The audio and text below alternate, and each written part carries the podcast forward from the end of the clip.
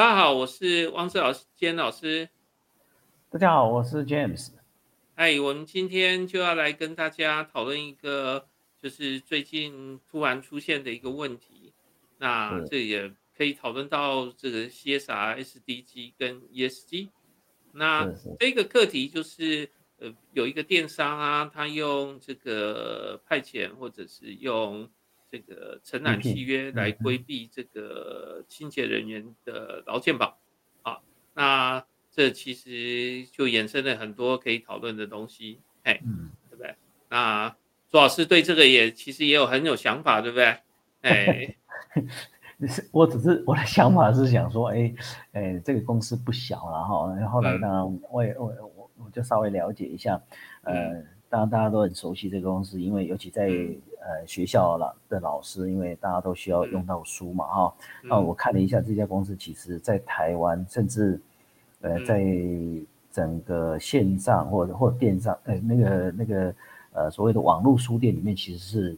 呃好像是两岸两岸三地里面，等于是华语区一个很大的公司啦。那我们不不必管那是哪一家公司，但是其实蛮大的啦。对不对？然后营收也很高啊，那那个看了一下，好像这个税后也有，也整整个营收大概七十五点六亿，然后呃税后税后也有四点四点四点多亿，然后 EPS 很高哎，居然汪老师这个其实二十块多哎，对，二十块二十块超过二十块的一个一个每股盈利 EPS 哦，所以然后居然会为这个事情发生这样的事情哦，呃其实。当然，市场上很多的消费者都有都有一些声音呢，就觉得，呃，好像是要发动抵制啦，啊，所以这个呃，一个小小的一个一个这样子的一个聘雇关系没有处理好，我想这个整个 impact 对公司的管理来讲，哈，是很大的。对，对啊，哎，其实这个故事可以稍微来解释一下了，哈，就是他其实是一个清洁工，然后我们就先不管哪一家公司啦，因为其实。这每个公司都有可能碰到，那呃，它就是一个还算规模的公司，然后它有一个清洁人员，那这个清洁人员呢，他帮公司也做了很多年了，可是这个清洁人员啊，就是最近就收到了一个通知说，哎，就是我们聘任就到这个今年为止了，就终止了，然后呢，呃，我们就是呃。明年就不用再来了，那可是这个清洁人就会直觉想说，那总有退休金吧？就会发现，哎，没有退休金呢。嗯，然后这清洁人不识字，当然很简单啦，有可能啦，就是如果你现在六十几岁的人，确实有一些人不识字啦。嗯好，那结果这些这个清洁人就后来才发现说，哇，原来呀，他是用承揽合约在打扫的。好，那承揽合约这也合理啊，就是像 Uber 那种，可能有点像承揽合约啦，但也有人争执说那个应该不是承揽合约，应该是聘任。但不管怎么样，Uber 那个东西比较像，就是还是有一点点像承揽，就是说，反正就是这个生意嘛，然后你做嘛，对不对？然后我给你多少钱嘛，对不对？可是那个公司有要求这个清洁人员要打卡，那打卡就不像承揽了，对不对？嗯，他的从属关系，对他的从属关系比较紧密一点的，嗯，对，承揽好像就是你把我这件事做完，然后我就不管你嘛，对不对？嗯哼，哎，比较像是说，例如我们写好稿子，然后我们就是请英文编修帮我们修，然后我们给的钱多少钱，对不对？一个劳务，对不对？然后按件计酬，按件计酬，对，然后这篇就是一万二，对不对？那我不会管你是几点钟在写这个稿子嘛，对不对？或者在。教稿这个稿子嘛，对不对？可是非正式的、非正式的约聘，然后比较也比较没有组织从属关系啦。对，对不对？基本上是这样的情况。可是在这个例子里面，它就比较奇怪的一点就是说，呃，他其实有叫人家上下班。好，那我们就会想到一个例子，为什么这个东西可以来讨论这个 CSR？因为哦。现在很多公司其实就除了正式人员以外，也会有一个东西叫做派遣，然后有一个东西叫做承揽。那在今天这个例子里面，它是承揽啦。好，那承揽就跟派遣还有就是正式员工好像是不同的一个就是层次，但是就回到了一个最根本，就是一个问题，就是说，好像公司是在规避什么事情，或者是在降低成本，对不对？嗯，哎，这个其实就是我们呃在这件事情上面要去好好讨论的事情，就是说，公司当然是目的是要赚钱的，对不对？可是后来我们就会觉得，好像不能只是赚钱喽，对不对？嗯嗯，如果单纯的只是赚钱，那好像就没有问题。可是，在这个情况里面，如果单纯的只是赚钱，那他他用很低的成本去压低这个清洁人员的成本，这件事情好像有助于他赚钱。可是整个社会又好像觉得这样，好像感觉起来有一点点就是呃不舒服啦，对不对？嗯哼，哎，在网络上才会炸锅起来嘛，对不对？嗯哼，呀，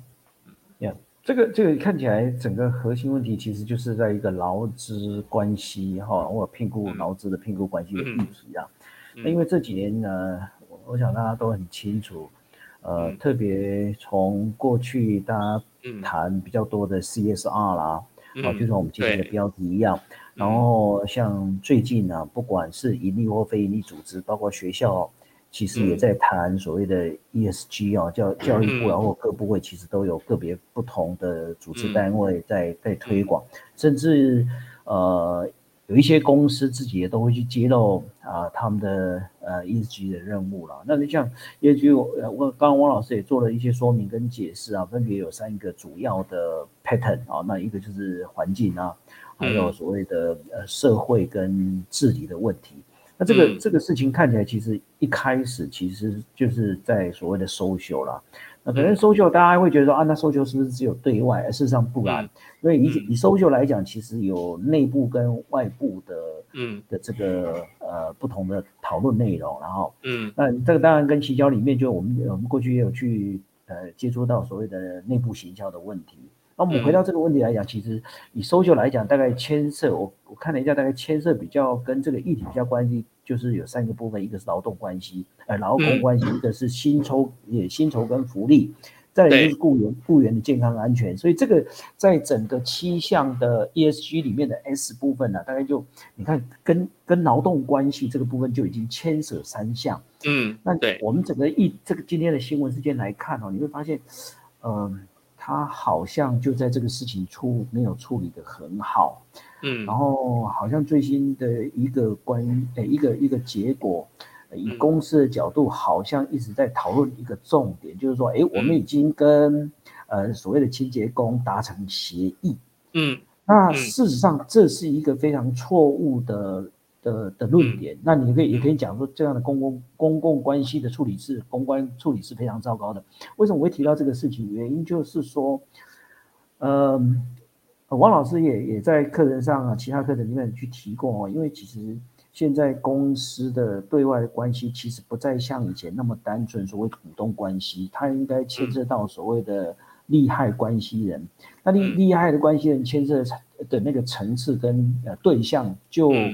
不仅仅是呃投资公司的股东而已，它可能也包括外外部的内部员工然后然后还有所谓的这个呃甚至你的供应链关系或政府以及呃第三方公证单位，这个都有可能。所以你想想看，他这个问题处理到现在，他觉得他觉得哎，他有一些。呃，所谓的律师啊，或公司的发布的新闻里面讲说，哎，我们已经已经跟这个所谓的受雇人哈，或者说这个清洁工已经达成协议了，呃，怎么处理，怎么赔钱？可事实上，其实这个层次处理的公共关系太低了，嗯，呃，它其实还有很大的一个部分，现在是炸锅的部分，其实并不在这个清洁工的。身上其实是，嗯，我们刚提到的，哎，对，王王老师现在在在我们荧幕上所秀出来利害关系人，其实，呃，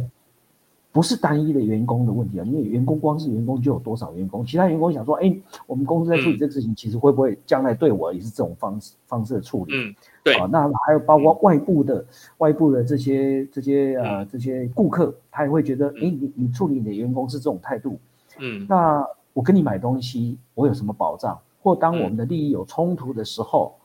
哎，你一定会牺牲我的利益，你不会牺牲你公司或牺牲你股东的利益。嗯，对，这个其实就会造成现在很大的一个窘境啊。那当然很清楚，你说从政府的角度，你看现在已经，呃，劳动部啊，是相关的这个劳劳劳劳检单位，其实已经介入，甚至就是已经揭露说这个是一个违法的嗯的事件。哦，所以所以，我我想这个好像处理公共关系上面也是一个极大的瑕疵。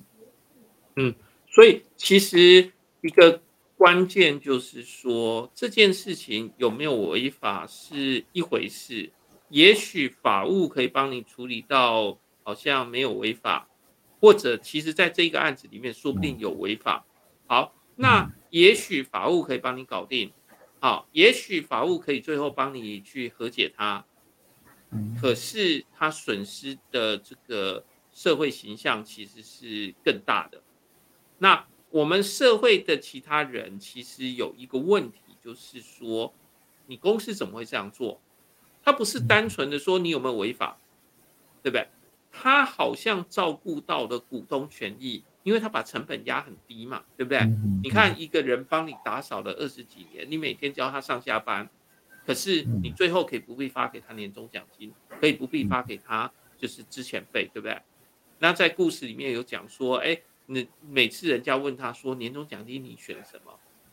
结果他其实是没有办法选的，因为他根本就没有被发到年终奖金，对不对？年终摸彩礼物什么的，通通都没有。但是他每天在你公司里面帮你服务，哎，对不对？那这个引起社会大众的问题就是说，哎，你好像对员工或者是对这个不算员工，就你的角度来说，你觉得他不算员工，可是就别人角度来说，这明明就是你的员工啊，你每他每天来帮你打扫啊，对不对？所以这就会产生了一个问题，我们说的这个 CSR，好，就是我们要照顾到所有利害关系人。那我们再再把它再秀出来一次，利害关系人他其实不是只有你们的股东，所以你把那个钱赚到最多，让股东感觉利益很大，这件事情听起来很棒，但不代表它是唯一，对不对？你的员工的福利如果没有照顾到，那大家也会生气，对不对？那社会大众。在这个例子里面，社会大众就生气你们公司这样，那你们公司又刚好是一个面对消费者的公司，那这就麻烦了，对不对？如果你们公司生产出来的东西是完全不卖给消费者的，是卖给就是企业的，B to B 的，对，那这时候比较单纯，嗯，问题没有那么大，因为你就只要说服这些非事人士说，哎呀，拜托啦，不要给我抵制啦。对不对？可是你今天面对是社会大众，哎，所以当社会大众就是如果很不爽的时候，那这个问题就大条了，对不对？是是，哎呀，所以就是所谓的契约社会责任。来，朱老师呀，对，所以所以哈，其实我们过往我们跟汪老师在这个频道上面，我们谈很多有关于行销的议题嘛，哈。那这个事情其实我们以前也谈论到一点，但不是这么具体针对这样的特定的个案呢。我们有谈过一个观念，就是所谓的内部行销。可以去想，刚刚汪老师所秀的这些所谓的 stakeholders 的这些角色里面，嗯，如果其中有一个角色对于这家公司或这家公司所生产的产品跟服务，他都不觉得好的话，嗯，那这个产品或者这个公司的行销策略其实基本上是有问题的。那我们再回到行销的这所谓的内部内部行销的部分，那员工是一个很核心的一个内部员工嘛，或者说我们叫内部顾客。如果说员工都不喜欢公司的产品或公司的服务，当他们在设计这个产品的，或者当他们在形象这个产品的时候，如何很有说服性的去展售这些产品？啊，我想这是一个疑问。啊，就是就是就所以为什么，呃，这个事件我还是会认为它，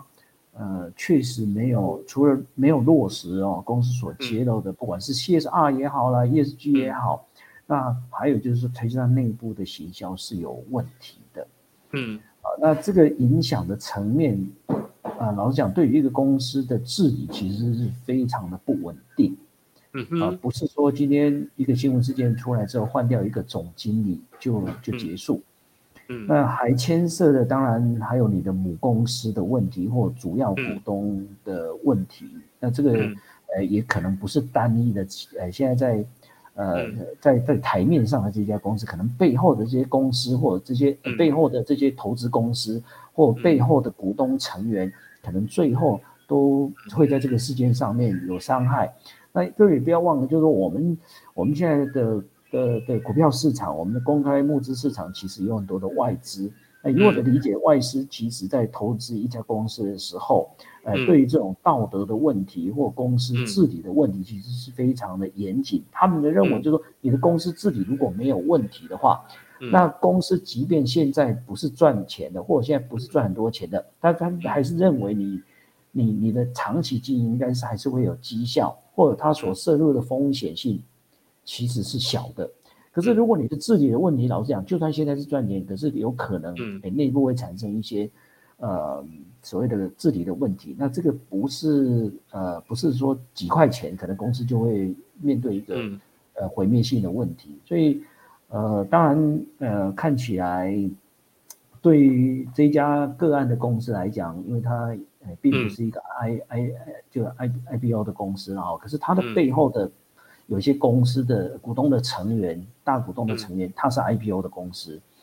那这个就就会变得更复杂一点。嗯，哎，这个其实这刚刚朱老师到现在为止讲了好几件事情，我们就一个一个来帮忙一起来讨论理清哦。第一件事情就是哦，所谓的内部行销，很多人哦，行销课本都读完了，可是。把这个内部行销哦，这个整个想错了，就是他听起来以为说我就把公司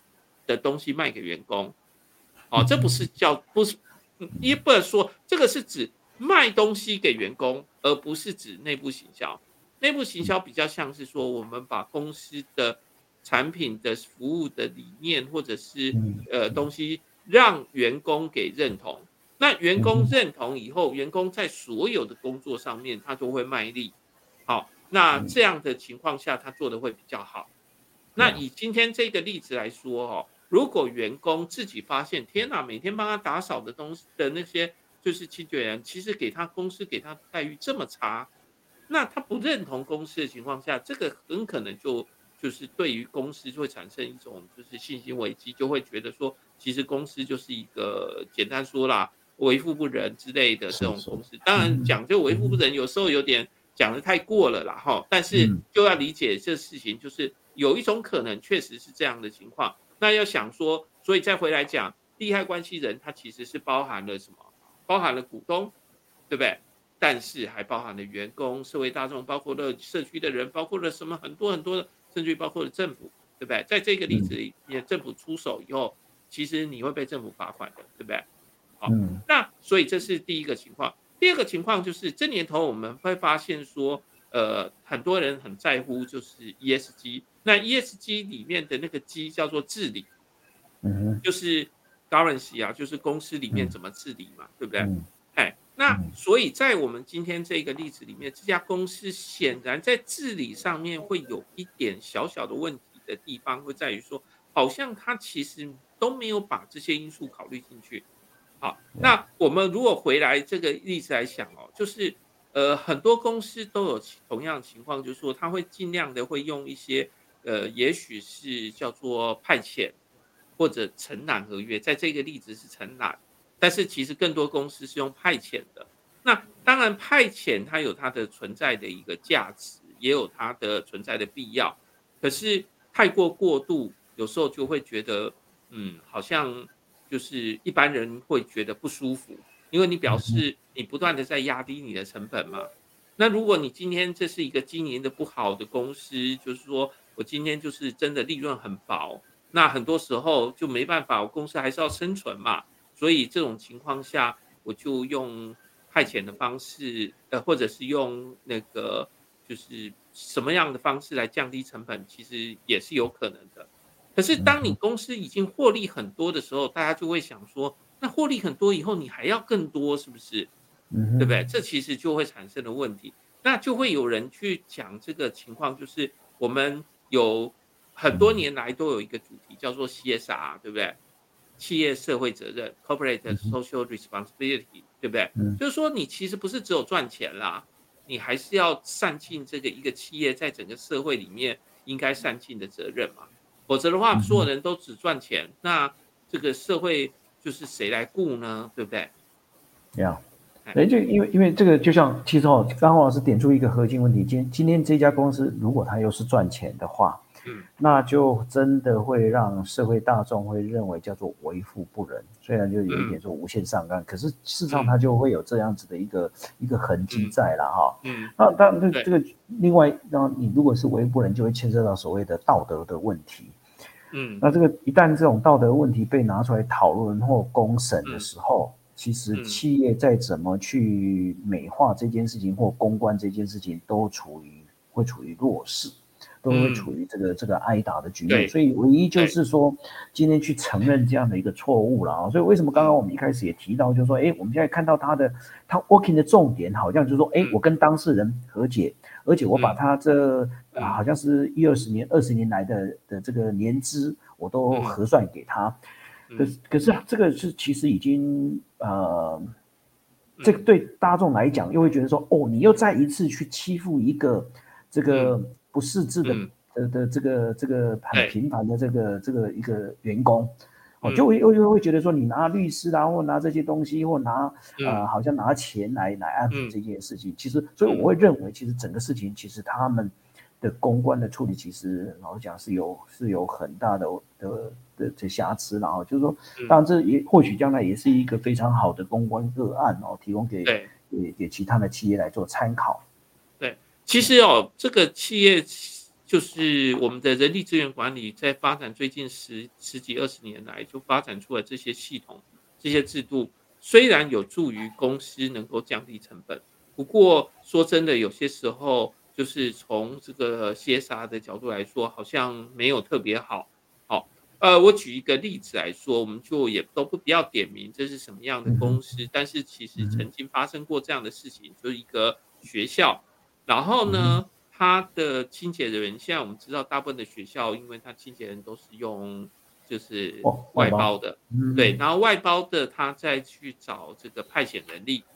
然后那些人，当然这个就不是我真的有点，就是在法律上其实是 OK 的，因为我们其实在呃政府采购法里面也有这些人员的一个采购契约之类的，像。我们的保全啊，或者是就是校园安全的那种保全，其实也都有有这个就是政府的采购契约去去去采购的。好，那这个看起来是没有什么多大的问题，那政府也不会给你这是真的非常苛的钱，那基本上是给你的就是那个薪资，然后也劳健保，然后还有公司的利润，好都有算进去了。那这个等于派遣公司，他就设法去借由。他去管理这些人员的方式，然后获得中中间最后的一点利润，好，所以这其实感觉这好像都好像都可以。那对于人力资源管理来说，这好像就让这个公司的、让学校的这些清洁人员或者是那个那个保全人员这些，好像经营效率比较高一点，因为毕竟有一个专门的派遣公司在处理。好，那可是产生的问题是这样子的，就是在某个学校曾经发生过这样的事情。就清洁人员后来，呃，跌倒了，那跌倒就没办法工作。那如果他是学校的编制内的工友，员工大学员工的话，大概大学的处理方式就是这样简单，说说好吧，你就是生病，那我们就把你调去做一些，就是也许你手受伤或者或者脚受伤，那我们把调去那个完全不需要就是这个的。也许是接电话，也许是什么？呃，不不是那么呃需要劳力付呃劳力，或者说需要手部的这个这个运作比较多的哦。对，稍微就是也也许你因为你要复原很久嘛，对不对？你不不必看医生了，但是你基本上你要复原很久嘛，就是呃伤筋动骨就半年一个月那个是几个月半年的，或者甚至于更长的。如果是年纪稍微大一点点，那可是这发生的状况是因为它是一个就派遣。然后那公司也就只有清洁工的工作，那结果呢，他没有办法继续给这个这个人工作哎，对，那这样就会产生一个问题，就是说，呃，他他就没工作了。可是如果在我们的情感上，我会觉得说，但是他是工作上生病的，是，对不对？职灾算是一种职灾，对。但是如果你现在把它诉诸出一个法律，当然他最后可能就是劳动局会就是介入嘛，对不对？可是对一个很小的，就是派遣公司来说，他可能会觉得跟你讲说，嗯，好像这个是我也无能为力了，对不对？因为你就是现在就没办法做到，就是我的工作了嘛，对不对？那当然就就很多这劳动的一个争议。那怎么样处理，这是一回事。可是下一个问题会是出现的说，但从情感上，我们就会觉得这公司这样子好像没有太善尽社会责任呢，对不对？就是不是只有法规的问题而已啦，是，对不对？是，哎，因为如果法规可以解决了，我们就不需要特别去讲这种社会责任嘛。对不对？我们要求人家做的社会责任，是不是就是说，哎，能不能做的比法规要求的再多一点？对不对？嗯哼，哎，这样，汪老师刚刚有提到一些部分哦。那我我觉得，当然这个从呃以前的这个人力资源的使用跟人力资源的改革，后来我们就去讨论到所谓的呃所谓的。Outsourcing 啊，就是所谓的外包，那一直到现在所谓的呃约聘雇员关系哦，这这整个人力资源的使用，或许我会认为在呃账面上或者在会计上面可以很清楚去看到，确实有一些成本上面的减少。可是如果你以效能来讲的话，其实会有盲点，就是说你你都一直在用 outsourcing 啊，或者说你一直在用约聘的方式或外包的方式，那。可是你你这些来这边工作的人都透过这样子的一个方式来聘雇，那他的归属关系，他的他的这个所谓的呃归属关系其实是非常薄弱的。那虽然他你在在在这个组织里面工作，可是他怎么会帮这个组织呃就是更体贴，然后更认真去关照公司的这些细节，或者说甚甚至可能有可能会影响到。呃，整个营业的作业的这个环境哦，所以我会认为，其实台湾这几年在在人力资源上的使用哦，其实有很大的一个呃，我觉得是一个潜在的问题啦，只是什么时候在发生了哈？比比如说我们刚刚也提到，比如说比如说像安全人员，哎，那个警警卫哦，学校的警卫，你看他很多都现在很多都是外包嘛，哈。那外包他到底是听学校还是听外包公司？嗯，对啊。然后他到底要把事情做好的这个对象是针对外包公司，还是针对校园的安全？嗯，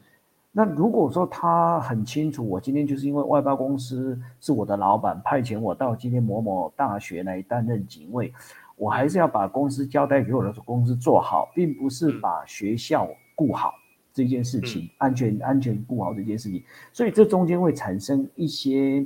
认知上的问题，那你就很难把整个环境都都都弄好。那今天清洁员工也清洁的的的这个这个这个呃工作也是一样，你可以讲，其实这种事情也也也可以可以把它呃可以看得很大了，因为如果清洁员没有把环境打扫好，那请问一下，我们所有的员工不管哪一个部门，他们可以有一个很好的工作环境吗？其实是疑问的，所以，我我我我认为我们就是好像，呃，太着重成本的计算，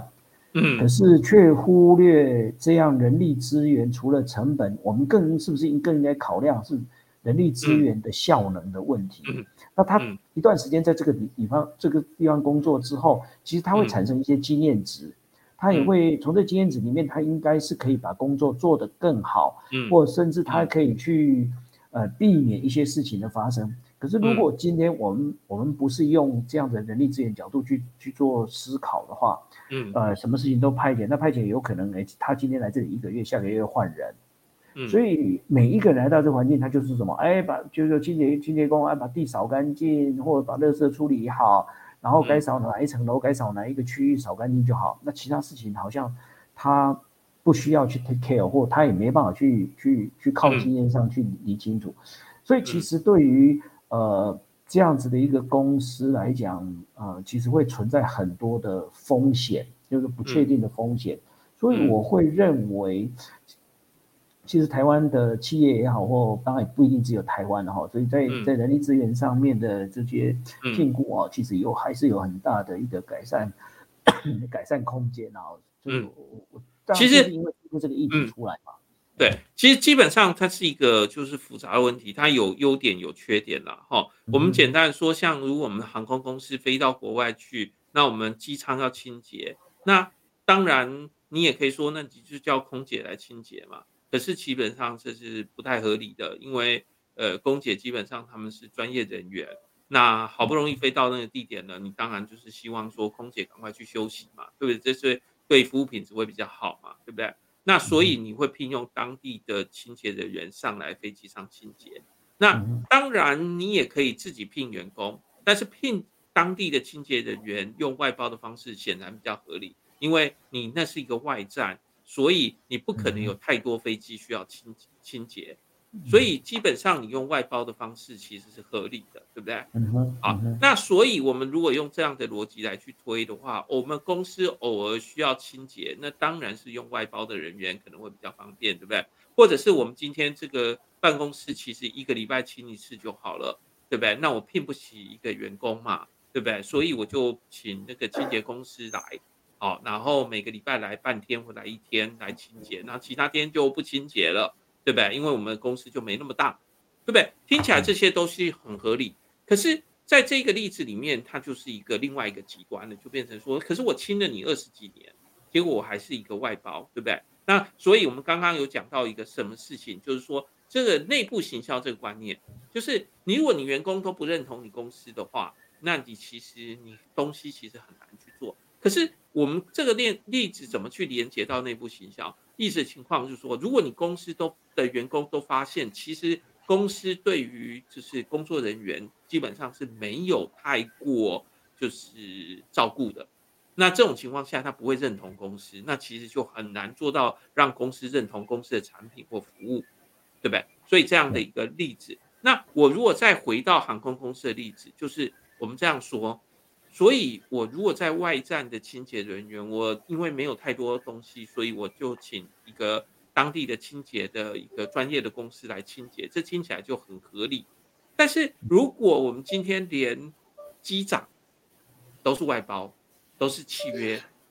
对不对？你这个就会产生另外的问题了，对不对？就是合不合适的问题，对不对？那如果我们今天有一所大学，对不对？我们跟朱老师都是在大学里面教。如果我们今天有一所大学，他说他们所有的老师通通都是契约人员，所有老师都是那个劳务承揽，哇，这这这就不知道怎么说了，对不对？你看我去承揽你一堂课，对不对？好，那好像说这所以所有事情我都那样。那因为我这承揽，所以你不保证我下学期有课，那我也反过来，我也就没有特别。认真这些这种东西嘛，对不对？因为我们的这中间的合作关系是一个短期的嘛。那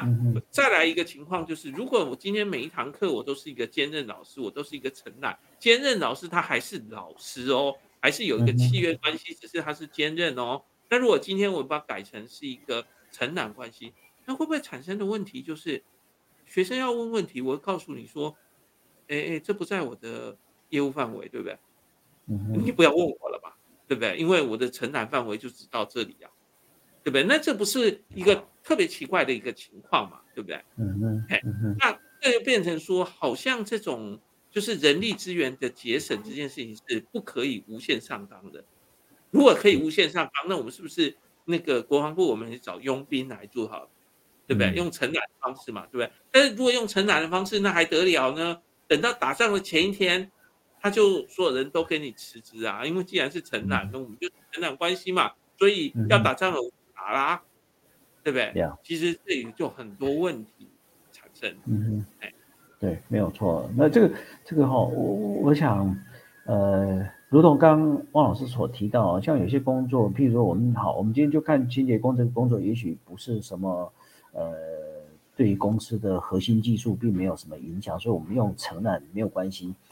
可是今天这个问题牵涉到一个道德的问题啊，就是说，即便你是凹收请由一家这个所谓的清洁公司来承揽这样业务，可是如果这一家承揽的公司，它的劳资的关系或薪酬福利，甚至工作的环境、健康安全的问题是不佳的，那对，老实讲，你你你虽然把业务承包出去了，那你要不要负责任？这个其实不是没有例子哦。譬如说，我们举例来讲，呃，早些，呃，就就大概几几几一二十年前哈，像，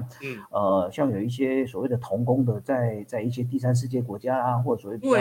开发中的国家聘用所谓呃童工啊，或者说工作环境不佳啊，厂房的工作环境不好，那你说那些要不要负责任？当然他要负责任啊。对，哦，所以所以其实这个问题如果去把它想清楚之后。你就会知道说，其实今天的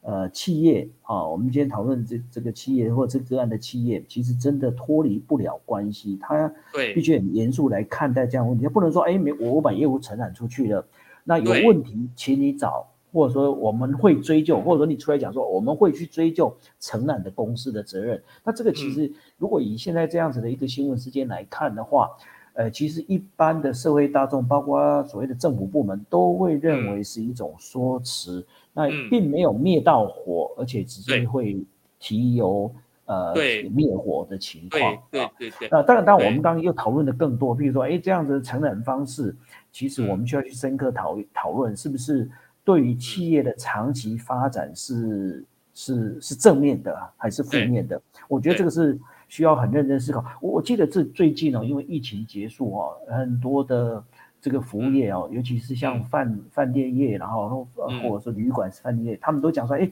员工招不到员工。对。可是其实你知道，我就想到一个问题，就连接这个问题。那为什么会招不到员工？因为过去有一段两年多的时间，是不是因为受疫情的影响，所以很多的饭店业、餐厅业都没有生意可以做？对。那是不是表示你就把一些员工 fire 掉？对哦，你你就结束这个聘约关系，你说啊，我给你我给你优退，或者给你怎么样？那你现在景气好了，或者说现在现在稍微疫情下来开解解封了之后，你需要很多人，那我会认为说，哎，你把员工挥之即来哦，然后招之即来挥之即即去，这个其实也是台湾哦，我觉得这些主管单位需要深刻去讨论，你怎么去对待你的员工？这就是很关键重点，就是你没有。好好的善待他们，然后呢，只要你一遇到亏损，你没有跟，你就要人家跟你共体时间，可是反过来其实是他的兼你的那个好处，对不对？你就直接把员工给 fire 掉了啊，那员工之前掉了。好，那表面上你就是降低了成本，对不对？是。那可是等到你又恢复的时候，他已经力谋他救了，对不对？他不可能再回来了，因为他已经改找别的工作了嘛。对不对？那你没有跟他共体时间，对不对？是你想要别人跟你共体时间，但是你没有考虑到别人，那状况状况就会出现。哎，对你你在在景气或产业面临一些问题的时候，你要你的员工共体时间，可是当你产业好的时候，你有没有分享利润这件事情？或者你在讲共体时间的时候？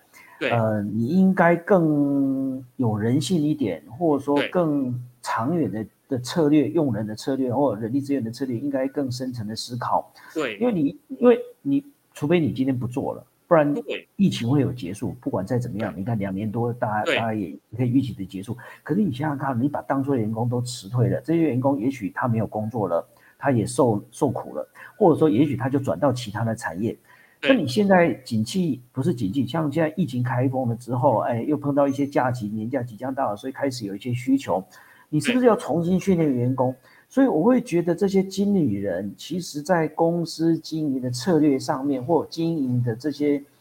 呃想法上，其实并不是那么的成熟，并不是那么的好。哦，你看你来来回回，其实你把员工辞退，你你你把他辞退，辞退的不是只有哎他的工作而已。其实你也把他的感情辞退了，对。再来，你现在要聘新的员工，你又要再 training 他一次，那以前的员工会回来吗？其实他感情受受创了之后，他他通常不一定会回来啦，对他其实不太会再相信你一次，对。而且别人也会不相信，不是只有那个人哦，哎。这个这个就是我们我我我们跟王老师今天谈的，其实一个非常重要跟核心，我们去很需要严肃去面对这样子的一个新闻事件，然后回来反反思我们自己的这个所谓人力资源的这种运用制度，当然也包括我们自己的高教啊，其实我们自己高教也是有有有这样的一个问题存在哈。对对，好，其实基本上我们这样想哈，就从我们今天这个标题来说哈，我们是想要从 CSG、SDG、ESG 来讲起，其实。啊，感觉好像我们讲的很杂乱，但实际上我们都讲了。第一个，在这个案子里面，是不是企业社会责任的部分？好，其实公司要去注意到啊，不是只有单纯的赚钱，一定要去想一个很简单的事情：利害关系人绝对不是只有股东，不是帮股东赚钱就是唯一的目的，还有别的事情要去谈。所以不可以只是把它去讲说我这个能赚钱就好。所以，企业社会责任这件事情一定要去顾好，这就是说 CSR。好，那除了这个 CSR 以外，还有一个情况就是，我们后来慢慢的就会跟大家提到说，我们其实要为了社会的永续。好，那这个永续哦，其实是很多层面的。那呃，所以在联合国的一个永续的一个 SDG 里面，它其实提出了十七个目标，哦，各个方面都有。包括了就是怎么样减少穷人，包括了怎么样让整个社会能够更加平等，哦，避免有这个男女不平等的事情，哦，等等等等的很多事情，不要有年龄歧视，不要有性别歧视，不要有很多各式各样的歧视，这都是我们联合国设法去要去提升的。我们称这个叫做 SDG，好，就是永续发展的一个一个。社会的目标有十七个目标，上百百来个这个子目标。那目标就是让我们的社会更好。好，那另外还有一件事情，就是我们后来又再延伸到了一个东西，叫做 ESG。好，其实就是环境这个部分。好，那当然社会这个部分，然后以及我们治理的部分，这都要去搞啊。永续的部分也是在这个 ESG 里面大家强调的一个重点。也就是说，其实哦，我们现在大家已经不是像以前一样。我们记得当初在读书的时候，那个管理学的课本里面，就是直接的就会告诉你说，企业以追求股东利益极大化为就是最高的目标。可是时隔多年之后，我们其实不会再这么想了。我们其实会比较想的是，企业是以追求股东的合理利润。但是对社会也要有合理的贡献的一个情况下，才能够就是呃避免哦，就是公司会陷入了一个就是我们大家说的为富不仁的一个情况。好，那避免说好像对社会造成很不好的观感。那当然你要委外，这个其实有很多时候确实是一个很好的解决方法。举个简单例子来说，学校的老师。跟学校的专业的职员，这些东都是很重要的核心能力，能人力。但是想一想，确实清洁人员这件事情学校管不太来，所以把它外包来其实是合理的做法。可是反过来，刚刚卓老师有提到了，那你外包出去以后，你不能够就说包出去就不理啦。如果包出去的那家公司他没有善尽社会责任。就是你必须要去概括承受他没有善尽社会责任的这件事情哦，